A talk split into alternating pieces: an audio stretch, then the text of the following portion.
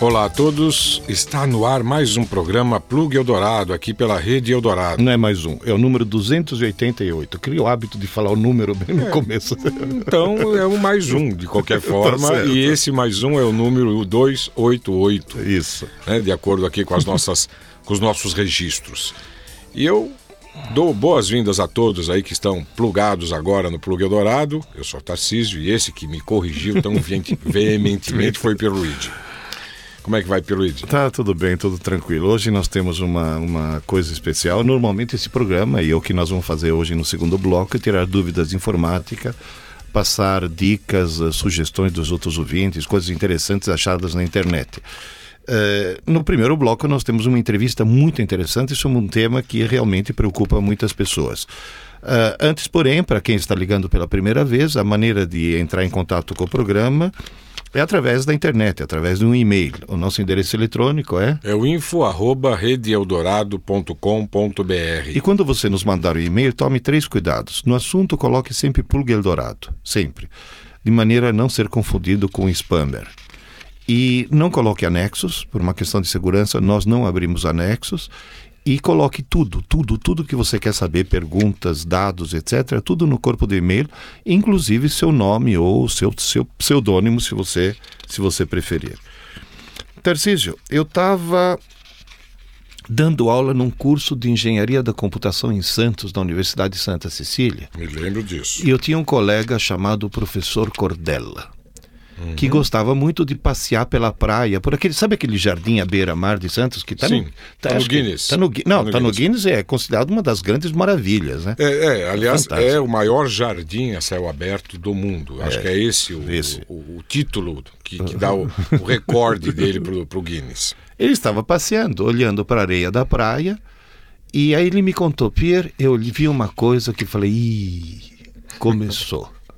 Sabe o que, que era? Sei. Um disquete. Sabe aqueles disquetes de praia. 5 um quarto? Na, na areia da praia, jogado, falou, começou. Ou Falei, seja... começou o quê, Cordelo? Falou, começou o lixo eletrônico, o lixo cibernético vai começar. É. Isso estou falando coisa de mais de 20 anos atrás, né, que começou. Eu acho que o lixo na forma de disquete só não foi para frente porque os disquetes foram aposentados, né? Mas eu acho que, é, quer dizer, com certeza outros tipos de lixo eletrônico já começaram a acontecer. Com certeza absoluta. E nós estamos recebendo aqui no programa o Roberto Maier. O Roberto Maier, Roberto Carlos Maier, é presidente da ACESPRO, Associação das Empresas Brasileiras de Tecnologia do Estado de São Paulo. É uma entidade bastante antiga, foi fundada em 1976, que justamente defende os interesses de quem trabalha nessa área de TI, Tecnologia da Informação. E o conceito que nós vamos discutir hoje é um pouco o conceito de TI verde. Eu confesso que quando eu recebi a ideia do TI verde, achei que fosse um treinamento intensivo para o Palmeiras, que está precisando tá realmente precisando, alguma tá coisa. Precisando, Mas depois eu descobri que esse verde se refere a. Tudo bom, Roberto? Tudo tranquilo? Tudo bom, vocês. Tudo tranquilo. Então, justamente, a gente está tentando uh, conscientizar um pouco os nossos ouvintes, conscientizar um pouco os usuários de computadores sobre a necessidade de haver uma certa sustentabilidade também nessa, nessa parte, nessa parte da tecnologia. Quais são as ações que vocês propõem para que as coisas se tornem assim, um pouco mais amenas nesse sentido? Bom, tem uma diversidade de, de ações que o usuário pode tomar por conta própria, né? A primeira é o descarte consciente daqueles produtos que ele deixa de usar. Né? A gente tem hoje um, o principal problema, né, o descarte de baterias, né, que são extremamente nocivas ao meio ambiente. Uhum. Né? Mas além disso, a gente tem dentro do mundo da tecnologia alguns produtos que levam um tempo muito grande para se degradar, né? Talvez o melhor exemplo seja o CD. Pouca gente sabe, mas um CD para ele se degradar, ser jogado no meio ambiente, leva mais de 10 mil anos. Pois é. Puxa vida, a gente não vai ver esse CD ser degradado então, é, né? Tá certo? É, 10 a não ser que ocorra algum milagre, é que é o problema basicamente... seja filho de Matusalém, né? É o problema do plástico, Não, não, né? mas tem, tem, tem uma é. vantagem. Quando a humanidade se extinguir, porque nós estamos indo para esse caminho, e vierem alienígenas de fora, pelo menos vão ter um registro arqueológico do que nós fazíamos naquela época, né? Então, CD... é, não é só o plástico, né? Mas é. o, entra na composição areia, quarto, né? É, e, são elementos... E me diz uma coisa, no caso específico uhum. dos CDs, a gente até vê, por exemplo, baterias rodovias tem esses postos de recolhimento para a turma poder uh, não agredir, pelo menos uhum. de imediato, o, o, meio ambiente. E no caso dos CDs não se toma, obviamente, a gente não percebe nenhuma medida efetiva. Como é que o usuário deve proceder no caso dos CDs, que inclusive a, acredito eu que seja o caso mais comum, né? Uhum. Bom, a, a, princípio ainda não existe um, um programa implementado né, de reaproveitamento de CDs. Né? Uma sugestão bastante simples, eu já fiz isso várias vezes, é escolher aqueles que são mais coloridos e doar para o Jardim de Infância fazer artesanato. Né? Artesanato, móveis de CDs, mas haja móveis, né? Haja, haja artesanato, né? né? O melhor, no, no meu modo de ver, no caso dos CDs, seria implementar um programa onde os fornecedores tivessem que receber eles de volta triturá-los, né? Uhum. E daí reaproveitá-los como preenchimento para outros objetos que venham a ser fabricados, porque é, o CD triturado tem propriedades muito semelhantes às da areia. Ah, entendi. Entendi. Então é, uhum. é, seria uma coisa bastante, bastante. Até, até, de repente, na indústria da construção, pode ser é. algumas uhum, coisas. Sim. O que, que é feito coisa... esse prédio? CDs. É. Tá certo? é uma maravilha. Agora, a, além da, digamos assim, do, do que nós podemos chamar de lixo eletrônico, uhum que na realidade uma das pessoas que contribui para diminuir um pouquinho o lixo eletrônico é o nosso amigo José Carlos Vale, que está montando o Museu do Computador. Portanto, tudo que é lixo eletrônico ele adora. Mas, que, aliás, obviamente... até está mudando de nome. É Museu do Computador, mas é o Museu da Informata... Informática e Tecnologia da Informação. informação MITI. MITI. Inclusive, quem estiver já aproveitando, nós falamos nesse assunto, www.miti.miti .org.br. Certo. Se você quiser descartar alguma coisa. É, já tem também, né? Ele, ele recebe esses lixos eletrônicos, funcionando ou não, né? Se estiver funcionando, melhor ainda. Agora, é, se nota, pelo menos eu, uma, uma sensação que eu tenho, e você pode confirmar ou não, que você está mais na área do que eu, de que há um consumo exagerado, um desperdício exagerado de energia nessa, nessa área, de energia elétrica, inclusive, né? Se está se pensando em fazer alguma coisa, é verdade, há esse consumo, uhum. há esse desperdício? É, de fato, o, o consumo de energia elétrica é muito mais importante do ponto de vista é, ambiental do que o descarte desses produtos, né? Porque ele é o, o, descarte ele ocorre uma vez ao longo de toda a vida útil do Sim. produto, né? O consumo de energia ele é uma constante. Né? É diário. Exatamente. É. Isso quando não é ininterrupto, né? Porque... Mas o consumo do aparelho propriamente dito, né? Uhum, exatamente. Tentar achar aparelhos mais econômicos ou coisa assim. Aí e... caberia a indústria, talvez. Sim, a, a indústria vem trabalhando nisso já há algum tempo, né? Existem alguns equipamentos hoje que já vem com alguns selos nos Estados Unidos. Existe o selo ambiental, né? É uma estrelinha uhum. que vem nos equipamentos para indicar que o equipamento foi fabricado pensando nessa questão. Uhum. Que hoje acontece, por exemplo, com a linha branca de eletrodomésticos, aquele uhum. selo do Inmetro que, Sim. que, é, que diz quanto consome. faixinhas coloridas, uhum. né? Que diz é, não é, é tão rigoroso. É. Né? É. Quando você compra um computador na loja, né, o fabricante não tem obrigação de colocar uma etiqueta dizendo quanta energia aquele equipamento consome. Certo. Infelizmente, isso ainda Ainda não, não existe, é, não é lei. Mas seria, por exemplo, uma medida que você proporia sim. Uhum, sim, sim é bastante simples. Né?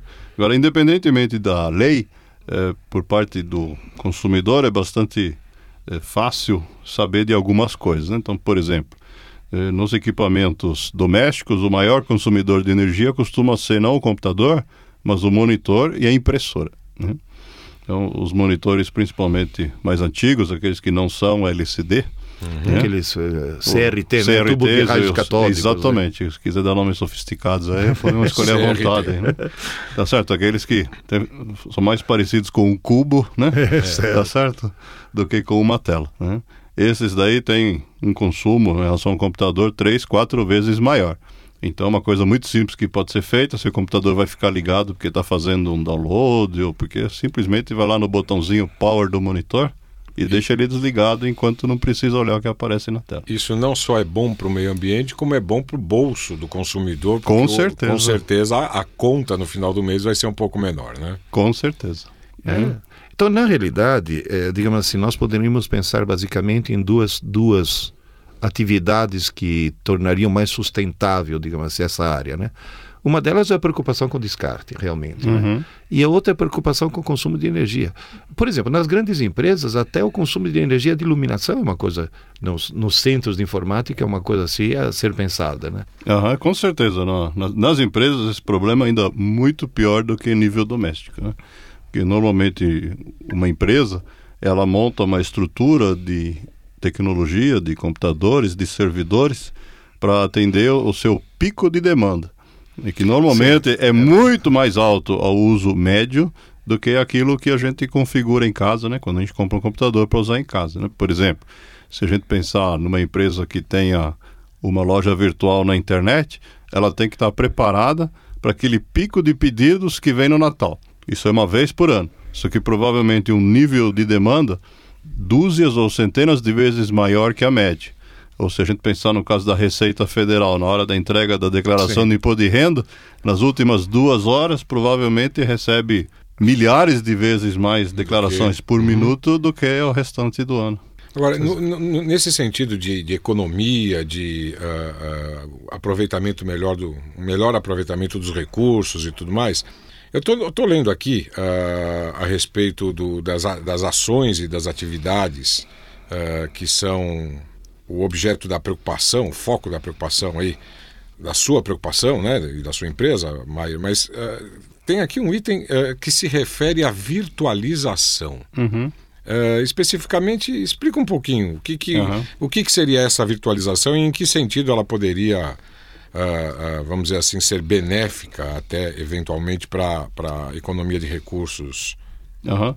É, a, a virtualização, basicamente, é uma tecnologia que já existia na época dos mainframes, que significa a gente usar um computador com um programa que simula que dentro do computador tem outro. né? Ah, tá. resumo, é isso. Então, Tá. quando a gente, por exemplo, se a gente considerar uma empresa que tenha hoje três servidores, três equipamentos físicos, né? uma pequena empresa, que é bastante comum ter um servidor de internet, um servidor de banco de dados e um outro que é um servidor de arquivos e impressão. Então, no dia a dia, durante o trabalho, é claro que o pico de uso desses equipamentos ele varia ao longo do tempo. Certo. Mas cada um deles é configurado para atender uma demanda a pico. Só que esse pico não ocorre nos três ao mesmo Claro, tempo. então, Então o que acontece? Se a gente pegar agora um outro computador que, digamos, seja, em vez de ter três vezes aquela capacidade de cada uma daquelas máquinas, tenha, por exemplo, o dobro, Uhum. a gente consegue dentro desta máquina virtualizar as outras três. entendi. A gente faz- reduziu em um terço. Você cria três, três emuladores dentro da mesma máquina física, são Exatamente. três computadores lógicos Isso. e num computador físico simplesmente, tá certo? Exatamente. Você, certo. você- você acaba trabalhando mais com a média do que com os picos. né? Exatamente. Essa é a né? quando Quando a gente pico- leva isso para grandes empresas que têm centenas ou milhares de equipamentos, Tá certo. a economia é muito maior. né? Entendi. Agora, eu, te- eu tenho uma, uma pergunta agora de ordem um pouco mais pessoal, tá Sim. certo? Você é diretor de uma empresa já bastante tradicional, desde 1990, a MBI, Aham, né? Sim. E O que, que vocês fazem lá exatamente? A gente trabalha basicamente com informações sobre o mercado de tecnologia. né? Nós fazemos pesquisas. Que os clientes são, então, fornecedores de, de Isso, tecnologia. Exatamente. Na grande maioria são empresas Tipo fornecedoras. Oracle, Microsoft. Exato. aham. Tá tem, tem também pequenas empresas do setor que trabalham com a gente, não são só as famosas. Né? Não são só. só- Agora, a, a- pergunta é a seguinte: essas informações são basicamente informações de mercado, informações Sim. sobre, sobre necessidades ou. E sim, é, é, pode ser tanto a respeito dos clientes dessas empresas, pode ser os consumidores finais, podem ser outras empresas, né, uso empresarial da TI. E no caso desses mais famosos, muitas vezes são empresas do próprio setor de tecnologia, né, porque essas grandes empresas formam suas redes de parceiros, né, Certo. que eles chamam de ecossistema. Né, É, o e próprio aí nicho muitas ecológico, vezes né? demandam informação sobre empresas do próprio setor que são locais aqui do Brasil. Maravilha. Tarcísio, mais alguma pergunta? Sim, eu só, só queria para voltando ali ao tema da, da, da- da- reciclagem, né, do re- reaproveitamento até dos equipamentos velhos. eh, o Brasil está engatinhando nessa área, até acredito eu, porque no Brasil ainda eh, seja o Brasil ainda seja um país em que a, a- tenta se consertar muita coisa quebrada ainda, né? Eu Ou seja, há imagino muito reaproveitamento. Exato. Eu, eu imagino, por exemplo, a gente sabe, né? de ouvir falar e até de presenciar alguns casos que em países uh, de primeiro, primeira linha, primeiro mundo no nível tecnológico, como Estados Unidos e principalmente Japão, o computador lá, por exemplo, de um cara quebra, ele não vai tentar consertar, ele joga no lixo, literalmente. Uhum. Então tem muitos computadores, às vezes não, não, nem, nem precisa quebrar. Às vezes o computador é, se torna um pouquinho obsoleto, que para os padrões deles é obsole, obsole, obsolescência, mas para os nossos padrões é novidade, uhum. né? Se um brasileiro chegar num lixo de um japonês, ele faz a festa lá, né? Com certeza. É, é verdade. Então, lá realmente eles jogam fora a torto e direito os equipamentos. Me parece que esse fenômeno já começou a acontecer aqui no Brasil. Né? É, até porque não vale mais a pena, muitas vezes, você investir em, em consertar um determinado equipamento, porque os equipamentos eletrônicos, de um modo geral, eles estão se tornando cada vez mais baratos. Uhum. Tá certo que o Brasil está engatinhando, mas o que, que já está se fazendo nesse aspecto? Eu vi aqui, por exemplo, que uma dessas grandes corporações, uma dessas grandes empresas que fabrica computadores, parece-me que é a Dell, né? Já tem um programa de recolhimento dos dos, dos, seus computadores dos, dos seus próprios computadores usados. Né? Uhum. Eles pegam de volta como lixo. Que quebrou, ah, pode devolver lá para eles, que eles vão dar um fim nisso, vão ver o que reaproveita ou não. Né? Mas fora um, esse exemplo, existe uhum. mais alguma coisa de efetiva que está sendo feita aqui no Brasil? Sim, a gente tem alguns exemplos concretos no Brasil muito interessantes. Né? Em geral, eles não, não são praticados pelo consumidor final, mas pelas empresas. Né? Talvez vocês tenham ouvido falar no CDI, o Comitê de Democratização da Informática, sim, né? Sim. que monta salas de treinamento, telecentros para gente de menor poder aquisitivo. Né? Eles há muitos anos vêm solicitando e recebem eh, doações de empresas, né? quando as empresas fazem a atualização dos seus equipamentos, aqueles equipamentos obsoletos são doados para, para essa esses. finalidade. Né? Uhum. Né? A vantagem de ser empresa é que geralmente quando as empresas compram computadores, elas compram um monte do mesmo tipo. Então, se ela tem 100, 200, ou que seja 15 computadores e uma parte estiver quebrada, dá para consertar usando as próprias peças daquelas, vai daquele lote de máquina. Vai é, exatamente. Agora, quando é consumidor final que está fazendo isso com uma máquina, fica muito difícil, né? Você conseguir achar uma outra igual para você de duas, pra, por exemplo, acertar. fazer uma. Uhum. Exatamente. Então, por isso que nesse caso fica por conta do fornecedor, uma iniciativa uhum. como essa da Dell, né, que começou no primeiro mundo, no Brasil, que eu saiba ainda não está funcionando a todo vapor, né, de fazer o recolhimento desses equipamentos. É, e, e, existem fenômenos que acabam causando ondas de, de, de de descarte. Digamos uhum. assim. Por exemplo, eu estou prevendo chegar já já uma onda de descarte por causa do Windows 7. Uhum. Que como o Windows 7 é exigente, não é tão exigente quanto o Windows Vista. Dizer, eles uhum. reduziram um pouco, mas Esse mesmo assim, de exigência, pro né? parque, pro parque de consumidores finais, pro parque de usuários finais, o Windows 7 é muito exigente. Uhum. Então, provavelmente, aqueles que querem correr atrás do modismo vão ter que refazer o próprio parque individual. Uhum. E, então, provavelmente vai ter uma onda de descarte logo, logo e, com relação a esse, esse tipo de solicitação, né? Que é a própria corrida do, do, do, do cachorro correndo atrás do seu próprio rabo, né? Uhum. O software fica mais exigente, então o computador fica mais, mais esperto, aí faz software para usar maior esperteza e vai indo, né? Uhum. Então, o processo é... é... dessa espiral que, que a gente vive, né? e existe da sua iniciativa ou da sua empresa alguma alguma uh, espécie de algum, alguma espécie de programa que, que permita que a gente, por exemplo, comentou aqui a respeito do Museu da, da Informática e da Tecnologia da Informação, né? o antigo Museu do Computador, uhum. que recebe esses equipamentos, é só entrar em contato com eles lá e eles de, de bom grado recebem esses equipamentos. Só, só precisa tomar um cuidado, né? porque como é uma ação voluntária a desse museu, Uh, então, se a, a, pessoa, por exemplo, tiver um daqueles mainframes que de 50 toneladas de 1960, tá certo? Fica um pouco difícil fazer o transporte. E o museu, acho que às vezes não tem, esse, não tem essa, essa condição. Mas ele recebe também, desde que, né, a, a, desde a, que o transporte seja feito. Sala, se, né? se a coisa for relativamente pequena, ele vai lá e retira. Mas se for grande, é mais complicado. E existe alguma coisa nesse sentido uh, da, da, sua iniciativa ou da, da iniciativa da sua empresa? Uhum. É, na verdade, a, a gente está trabalhando na associação, na CESPRO, certo, né, em construir um, como se fosse um programa de governo para o uso da tecnologia para os próximos anos para o país. Né? Nós estamos chamando de um planejamento estratégico do uso da tecnologia pelo país. E certamente esse tema né, da sustentabilidade do reaproveitamento ele faz parte né, do conjunto de iniciativas que a gente pretende desenvolver. Nossa intenção é terminar esse trabalho de construção né, desse planejamento até começo do ano que vem, uhum. para que ele possa ser colocado em público né, lá para março, abril, antes que comece a nossa próxima campanha presidencial. Pois é.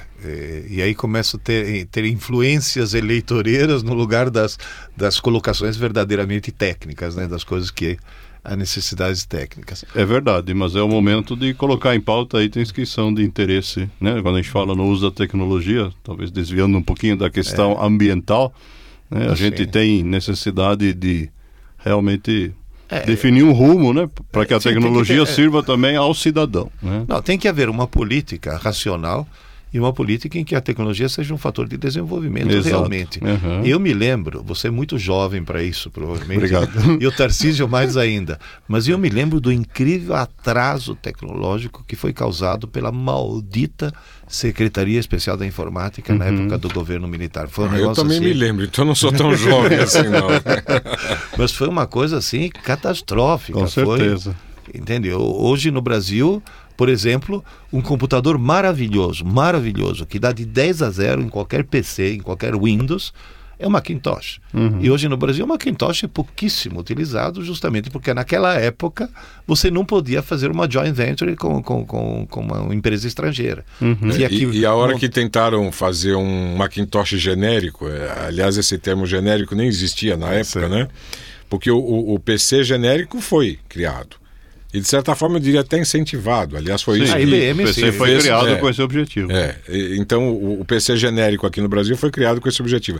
Agora, o, em relação à linha Apple, né, que, que depois deu origem aos Macintosh, houve até uma repressão a respeito, né? no sentido da, da, da, da, da própria Macintosh, da própria Apple lá nos Estados Unidos. Sim, a Unitron começou a, a fabricar Unitron. um Macintosh, fez a engenharia reversa, conseguiu fabricar, e eles montavam, colocavam um Unitron nas feiras internacionais com uma bandeira preta com a caveira e os ossos cruzados. Uhum. Era, era não, eles faziam isso mesmo, né? Para mostrar a pirataria. E era uma pirataria que, digamos assim, eh, exigida pelo governo, era um absurdo, era uma coisa assim é, surrealista. Né?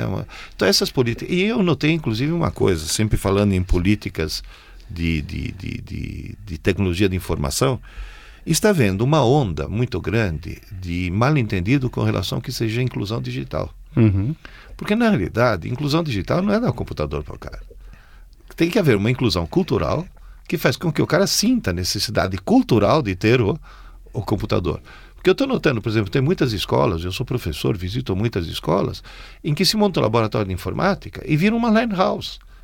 Uhum. Ou seja, o camarada usa aquilo para uh, eh, MSN, para bater papo na internet e para jogar videogame. Quer dizer, e cadê a inclusão? Uhum. Tá é, vira por, uma central de entretenimento. É, por falar em internet, Sim. eu tenho a impressão que agora muitos ouvintes nossos estão interessados em ter uma forma de entrar em contato com a CESP ou até uhum. com a MBI então, por favor, Roberto, deixa aí os, os endereços, como é que, uhum. como é que o pessoal, eventualmente, uh, em busca de mais informações, uh, ou então até interessado em participar de alguma forma nesses, desse, desses programas, como é que eles poderiam uh, entrar em contato, como é que eles poderiam te achar, achar a tua, a tua empresa, a empresa que você preside aí? Acho que a forma mais fácil é, é pelos sites. Nos site? dois sites existe uma área Fale Conosco. Né? Certo. O site da Acespro é www.acespro, escreve-se A-S-S-E-S-P-R-O, ifensp.org.br. Então, acespro ifem sp sp.org.br. Isso. Esse é o site da Acespro. Exato. E o, e o da minha empresa. É da sua empresa, MBI, né? Isso, é www.mbi.mariabolaigreja.com.br. Tá certo. Então, tá aí, ó, uh, para que você, para vocês que estão interessados em entrar Deixa em contato corrigir. com as Posso empresas. corrigir, Roberto? Pode corrigir. Mike Bravo Índia. Ah, Mike Esse é o Bar- código. Ah, é código. Essa é só para rádio aficionados. É, é, é, é. O rádio amador também, né? Também, também vale. Tá, então repetindo, www.accespro-sp.org.br e www.mbi.com.br. Exatamente, são os dois eh, sites e através da, da- da- do link Fale Conosco vocês podem entrar em contato aí eh, e quem sabe ingressar nesse TI verde, né? Tá certo, Perluigi? Tá ok, então. Bom, acho que o nosso tempo está se esgotando. A gente vai agora para um rapidíssimo intervalo e voltamos já já. Até já. Obrigado. Obrigado a vocês.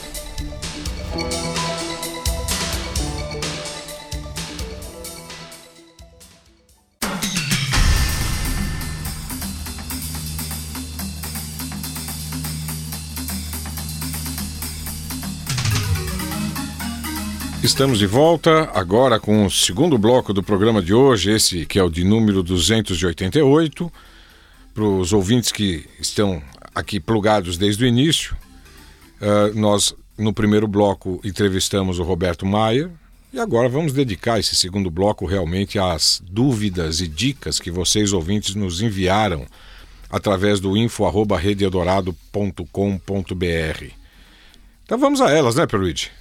Vamos, eh, tem, tem algumas dúvidas interessantes.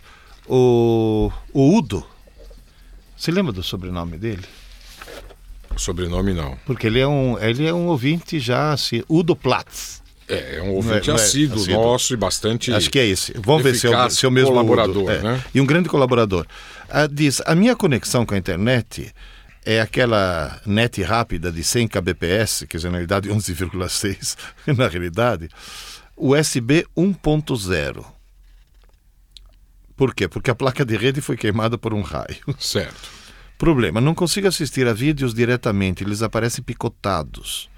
Ouvindo a gravação do plug direto no Intermática, ela também fica picotada. Ouvindo no site do Moacir, o, que usa o Real Player, não apresenta problema. Bom, para os ouvintes que não sabem, quando depois que o nosso programa vai ao ar, a gravação do nosso programa é disponibilizada em três pontos: no território Eldorado, no próprio site nosso, que é o intermatica.org, e no intermatica.org você tem um link para o site do Moacir, que é um dos nossos mais antigos ouvintes, que também mantém no site dele a gravação. E o Moacir disponibiliza essa cópia da gravação do, do programa em Real Player.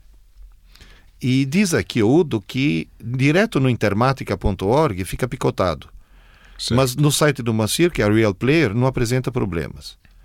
Diz: será que aumentando a RAM do meu computador eu consigo mais sucesso? Porque o meu compact é quase sucata. Vamos ver o que, ele tem. O É, clock é é, 100 MHz. É verdade. Ele é bem, Ele tem 256 bem, bem modestozinho, é, eu diria. é. 250, meio giga de memória, são duas Nem memórias. não, não chega a meio giga, não. É? Não, Não. duas memórias Um e quarto de 128. giga. É, Um 256 megabytes de memória. Um clock de 100 MHz, um Pentium 3. Eu acho que, olha, Udo, É, olha, ou você realmente- É. compra um computador novo, ou, ou você, se for consertar o teu computador, eu acho, bom, vamos ver se o Tarcísio concorda comigo, que tem duas coisas aí a serem mexidas. Uma é a placa de rede. Porque entrar por USB 1.0, se fosse USB 2.0, tudo bem. 1.0, realmente a velocidade de transmissão de dados é muito, muito baixa. E a segunda coisa, realmente aumenta a memória. É verdade, é Aumenta verdade. Talvez aí no caso do site da, da- do Moacir você não tenha ah, observado problemas, porque no site do Moacir normalmente você baixa o arquivo antes e o assiste depois. Né? Quer dizer, não é uma coisa ah, online ali, a E medida... se for online, se for online, pode ser até que, por exemplo, que o Real Player faça um buffer muito maior do que o buffer do- dos outros. Ou seja, ele armazena muita coisa antes de começar a tocar. É. Portanto, mesmo que a velocidade depois de transmissão comece a falhar um pouco, Uhum. ele tem tanta coisa já guardada que dá a sensação É, eu que tá acredito tocando. que, já que nós falamos, hum, sem ofensas, viu, Udo? Aliás, a gente te respeita demais, É. até pelas dicas e, e- e colaborações que você sempre envia aqui para o programa. E, mas justamente pelo fato do assunto do primeiro bloco ter sido lixo tecnológico, eu diria que o seu computador já está assim. É um candidato. É, é, um bom candidato a ser um lixo tecnológico. Veja, hoje em dia, um Pentium 3 com 256 mega de memória, 40 gigabytes, operando com Windows 98, ele é muito, muito legal, ele funciona muito bem, não há dúvida. Só que a tecnologia evolui e uh, as necessidades de máquina para acompanhar essa tecnologia, por exemplo, os recursos de internet, eles vão se tornando cada vez mais sofisticados.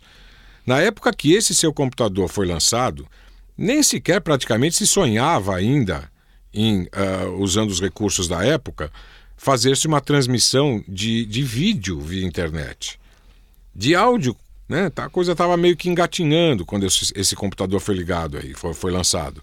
Mas de vídeo nem se sonhava, não se fazia. Claro que havia planos para o futuro, mas não para aquele presente, para aquela realidade dos computadores da época.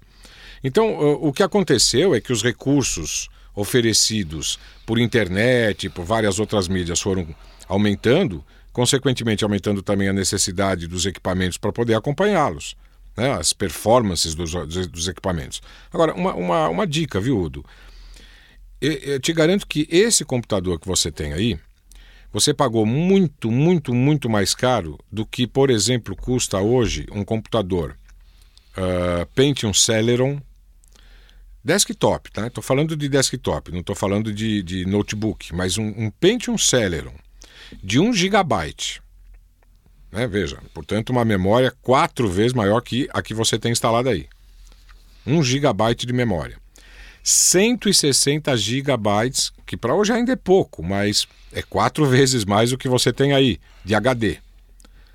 Tá? E com o clock bem maior do que esse, e já com Windows Vista e coisa assim, né, com Windows Vista Home Basic, você compra por 700 reais hoje. Dá é. para comprar em supermercado. Tá? Cê, num supermercado você compra 700 reais e dá ainda para fazer um plano de 12 prestações de 50 e poucos reais, para você ter uma noção.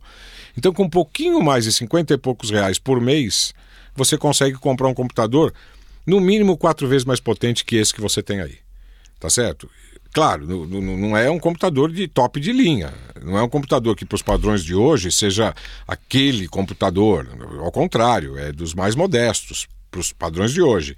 Mas o mais modesto para os padrões de hoje, em relação ao que você tem, ele é muitíssimo mais sofisticado e você vai ter aí muito mais tranquilidade de trabalhar em internet, de acessar sites, ver vídeos, ouvir sons de internet muito mais com muito mais qualidade do que com esse computador que você tem aí, tá bom? Talvez seja o caso, né, Udo? Se você tiver aí meio incomodado de dar uma pensada em trocar, tá bom? Tarcísio, temos aqui uma dica, não, uma dica não, um pedido, da Ivandete Oliveira Costa. Ela diz que tem 50 anos e diz: primeiramente, muito obrigado por tornar minhas madrugadas de domingo mais alegres. Ela nos ouve na, na reprise, né? Da... Antes de computador, eu já era fã, agora nem se fala. Sou no rádio ainda deitado e quando le eh, levanto, ligo o PC e ouço mais duas ou três vezes, mesmo que eu não esteja precisando da dica. Ah, então elas ouve, ela ouve a gente às 5 horas da manhã no domingo, Tarcísio. Maravilha, Maravilha. olha só. Uh, deveria ter um modo de ver eu ver vocês. Sabe que eu já tive a ideia de mandar instalar uma câmera? Você lembra que filmaram uma vez a gente aqui? Foi engraçadíssimo. Colocaram no sim, YouTube. Sim, sim, né? colocaram no YouTube. No YouTube. Não é, não é tanto que nós estamos sentados lendo, então não é, não é certamente, digamos assim, um, um cenário é. empolgante. Mas as pessoas gostam muito de ver a cara é, de quem E não tá é falando. nem um programa de muita ação, né? Muita é, um, ação. é um programa assim, né? Que a gente fica dois. Dois, dois malucos lendo aí uhum. e respondendo coisas. Agora, diz ela que seria o máximo uma aula meio ao vivo pois às vezes eu me perco na explicação. Tenho 50 anos, só agora estou me informatizando. É, nesse aspecto, a imagem às vezes ajuda. Ela, ela ajuda, né? Quer dizer, para a gente poder explicar. É o velho ditado, né? Uma imagem vale mais do que mil palavras. Com certeza, com certeza. Perluíde, eu estou com uma dúvida aqui de um ouvinte nosso, que é o Ricardo. Ele mandou um, um, uma dúvida no seguinte sentido. Acho que essa até é, encaminhamos lá para o Thales e ele nos respondeu. Ele diz que tem uh, uma câmera digital, mas antes da câmera digital ele sempre uh, foi fissurado aí em tirar fotografias, então ele já tem muitas fotografias tiradas pelo método analógico. Certo, filme. É, filme, fotografias que foram reveladas e tudo mais. E a pergunta ou, dele. Ou, ou, ou, placas de vidro. Placas de vidro? Placas de vidro, porque antigamente. Não, não é o caso do Ricardo, não. acho que ele não tem placas de vidro. Você Deve sabe ser que antigamente os fotógrafos pegavam uma placa de vidro, eles próprios criavam emulsão para recobrir, emulsão sensível para recobrir a placa, e essa placa depois era usada para tirar aquelas fotos naquelas máquinas de fole que chamava lambi-lambi, você lembra aquelas Sim. máquinas assim de folha? Sim. E o flash, obviamente, o que, que era? Magnésio. Magnésio. Em que o camarada com, com uma. acendia o magnésio, dá aquele. Vum, dava aquele relâmpago de luz que permitia fotografar as pessoas e depois não se enxergava mais nada, porque aquilo era uma fumaceira. Eu sei que nesse momento tem ouvinte pensando assim: o professor Pierluigi não nasceu, foi fundado. Mas era o que se usava antigamente, no começo da fotografia. Mas voltando, ele não é tão primitivo assim. Então, né? e ele diz assim: ele tem uma coleção muito grande de fotografias tiradas no modo analógico, né? Quer dizer, fotografias. Eu, eu que estou acrescentando por minha conta o modo analógico. Fotografias impressas, né? Já quer dizer, já reveladas, assim, em papel. Em papel. E ele gostaria de saber se é possível a partir dessas fotos criar-se imagem digital, como as câmeras digitais. Bom, encaminhamos a resposta aqui, ou melhor, a pergunta para o Thales, Thales Trigo, professor Thales, lá da Full Frame, e, e ele nos respondeu né, que basicamente o que, que são imagens digitais? São imagens criadas, digitalizadas por computador, né, quer dizer, tratadas na base de dígitos 010101 no computador. E como é que elas podem ser criadas? Obviamente a partir de uma câmera digital, ou, ou, ou de fotografia ou de vídeo, né? Mas também, claro, você pode digitalizar imagens como as de fotografias já registradas e impressas no papel, através de scanners. Né? Então, ele sugere, no caso aí do Ricardo, que ele escaneie as fotos. Mas como são muitas fotos, talvez uma forma um pouco mais rápida de fazer todo esse processo seria usar a câmera digital que ele tem e fazer aí algumas experiências de distância, iluminação e tudo mais, e um suporte adequado para colocar as fotografias que ele já tem prontas e quer digitalizar, para fotografar a fotografia. Ah. Né? Se a pessoa trabalhar de uma forma. Uh, fizer umas experiências no sentido primeiro de uh, iluminação. iluminação, ângulo, o suporte, quer dizer, enfim, colocar a câmera digital num lugar fixo, por exemplo, um tripé. Em cima da mesa coloca um suporte que ele encaixe as fotografias para que elas fiquem sempre na mesma posição e na mesma distância. E coloque ali em volta umas duas, três lâmpadas, de modo que não dê nenhum reflexo, se o papel for brilhante, né? E faça algumas experiências com, com algumas fotos para achar o melhor posicionamento e, o, e, as melhores condições de iluminação. A hora que ele fizer isso, quer dizer, na hora que ele definir esse padrão, aí é partir para o abraço, é trocar a foto, clique, trocar a foto, clique, trocar a foto, clique. Ele não precisa nem se dar o trabalho outra vez e reajustar tudo. Ele vai tirando fotos das fotos e depois, claro, ele terá todas essas fotos armazenadas no cartão da câmera digital. Certo, né? com certeza. É muito então, mais rápido. É muito mais do rápido que usar scanner. É do que ficar escaneando uma a uma. Se bem que ele, se ele tiver, por exemplo, uma, uma impressora dessas multifuncionais que já tem scanner, ou mesmo já se tiver um scanner, é a outra sugestão também que o Thales manda. Você sabe que esses dias eu fui fazer uma palestra no Senai lá de São Bernardo, né? E uma das palestras que eu fiz era aberta ao público. E um dos públicos, uma das pessoas chegou para mim e falou: "Professor", e me mostrou uma foto preto e branco, pequenininha, com um monte de moleque lá, monte, monte, monte de moleque. De gente assim de 13, 14 anos, 15 anos. E me mostrou essa foto. Falou: "Professor, olha bem essa foto". Olha eu aqui no cantinho. E realmente era ele, crianças assim. Falou, agora olha o outro lá no outro canto. Era eu. Era Cinqu você. 50 anos atrás. O cara foi meu colega de escola 50 anos atrás. Nossa. Nossa, foi, Você foi... não se reconheceu. Não me reconheceu. A si próprio. Não, a mim né? próprio. não se reconheceu. Mas foi, Tá ele certo. ficou justamente de escanear a foto e me mandar pela internet para que eu possa ter. Bom, a gente agradece aí mais uma vez a resposta do Thales, lá da Full Frame. Quem tiver interessado, pegar mais informações lá sobre a escola que o Thales gerencia né, e comanda é. tão brilhantemente, digamos assim, é o www.fullframe.com.br. E esse full frame é F de Fox, U, L, L, F de Fox, R, A, M, E. E o Paulo Valério tem uma dúvida aqui meio, meio estranha, Tarcísio. Diz o seguinte: Eu recebo e-mails. Eu também. Eu também recebo e-mails. Mas não consigo enviá-los. É a mensagem fica na caixa de saída e quando tenta enviar tudo, aparece o aviso seguinte. No Windows Mails do notebook marca blá, blá, blá, o aviso que aparece, tentei colar é o seguinte: não foi possível conectar-se ao servidor. Assunto: testada no notebooks. Conta pop.ig.com no notebook. Ah, servidor smtpig.com.br, protocolo SMT, porta, tá, tá, tá. Erro de soquete. Mas peraí, peraí, deixa eu ver se eu entendi a pergunta dele. Ele disse que ele recebe os e-mails, mas não consegue enviá-los. Tanto é que quando ele entra na caixa de ferramenta e diz receber tudo, o Windows Mails verifica e recebe tudo. Agora, quando ele clica em enviar tudo, hum não sai nada. Não sai nada. Ficam e como é que ele mandou o nosso para cá? Deve ter entrado em outro computador. É provável, né? Agora, deixa, deixa, deixa... Você é muito sacana. deixa, é, é a minha dúvida. Agora eu tive uma dúvida. De qualquer forma, eu acredito que seja o seguinte: você está usando um programa cliente de e-mail que é o Windows Mails, tá? Toda vez que se utiliza um programa cliente de, de e-mail, o que, que é um programa cliente? É um programa que acessa remotamente os servidores que são computadores dedicados a fazer esse serviço de conexão à internet e de uh, distribuição de conteúdo de internet. No caso, servidor de e-mail é um servidor, é um computador né, que está ligado aí a uma rede que tem uh, conexão rápida, claro, tem que ter. Né, ela tem uma banda alta, uma banda larga, e uh, centenas ou até às vezes milhares de computadores acessam esses servidores como uh, lugares intermediários para que os e-mails possam ser enviados e recebidos, exatamente como se fosse uma grande caixa postal. Existe um servidor, que é o servidor POP, e um outro, que normalmente é o servidor SMTP.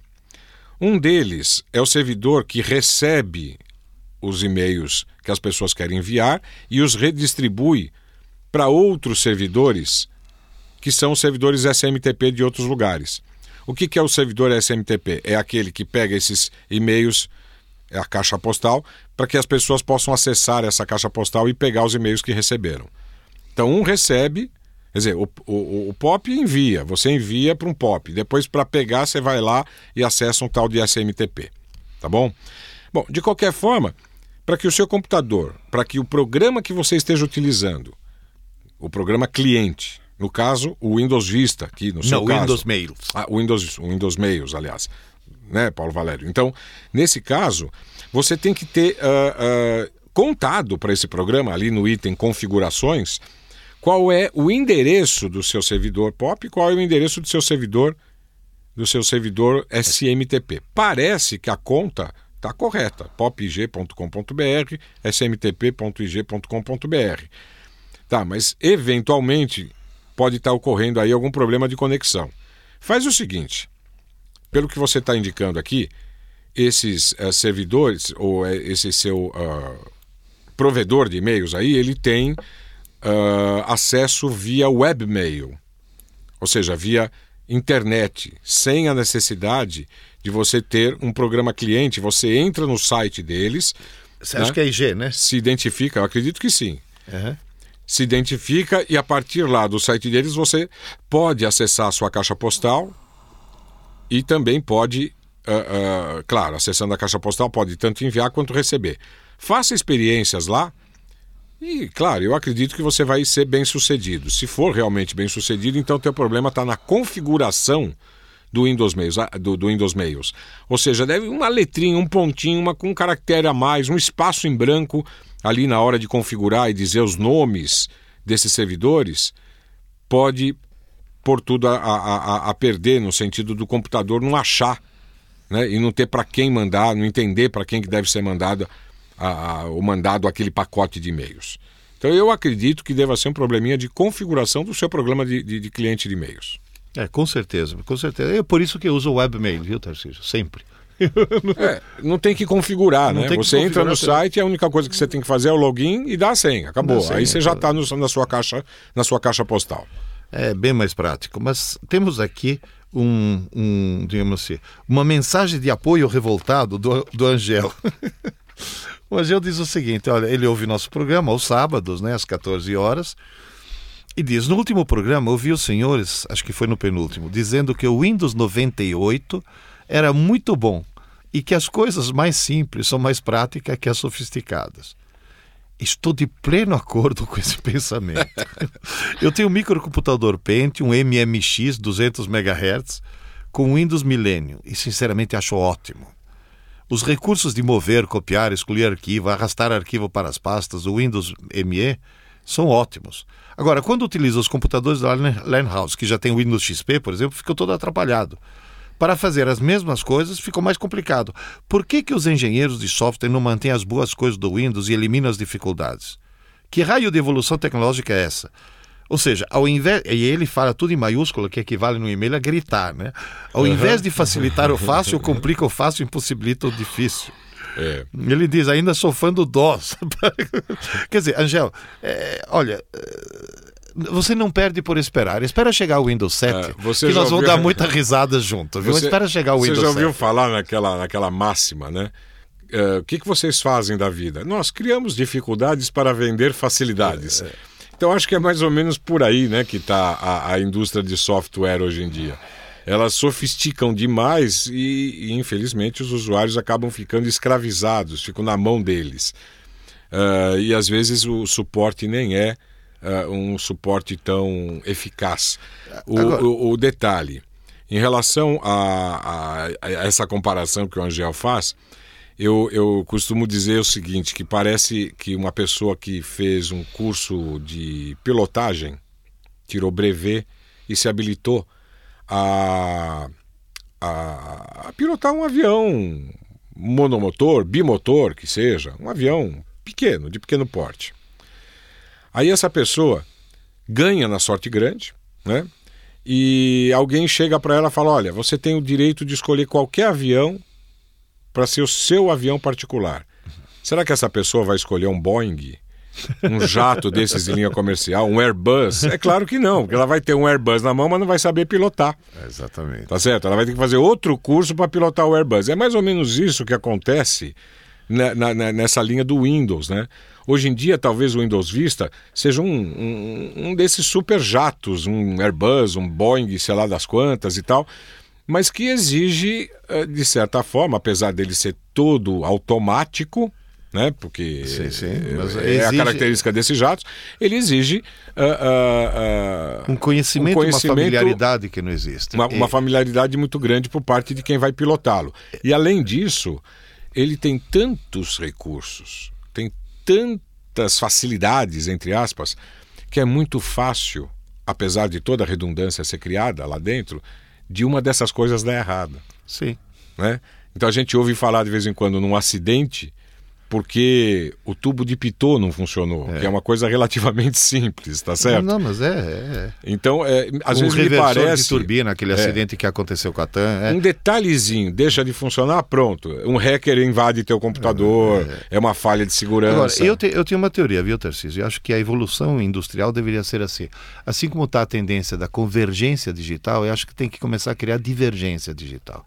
É o seguinte: quer comprar um computador? Para quê? Para assistir vídeo, assistir isso, assistir aquilo. Quer dizer, você quer ter quer um computador que seja multimídia para diversão? É um tipo. É verdade. Outro computador, quer um computador para trabalhar, para fazer coisas, né?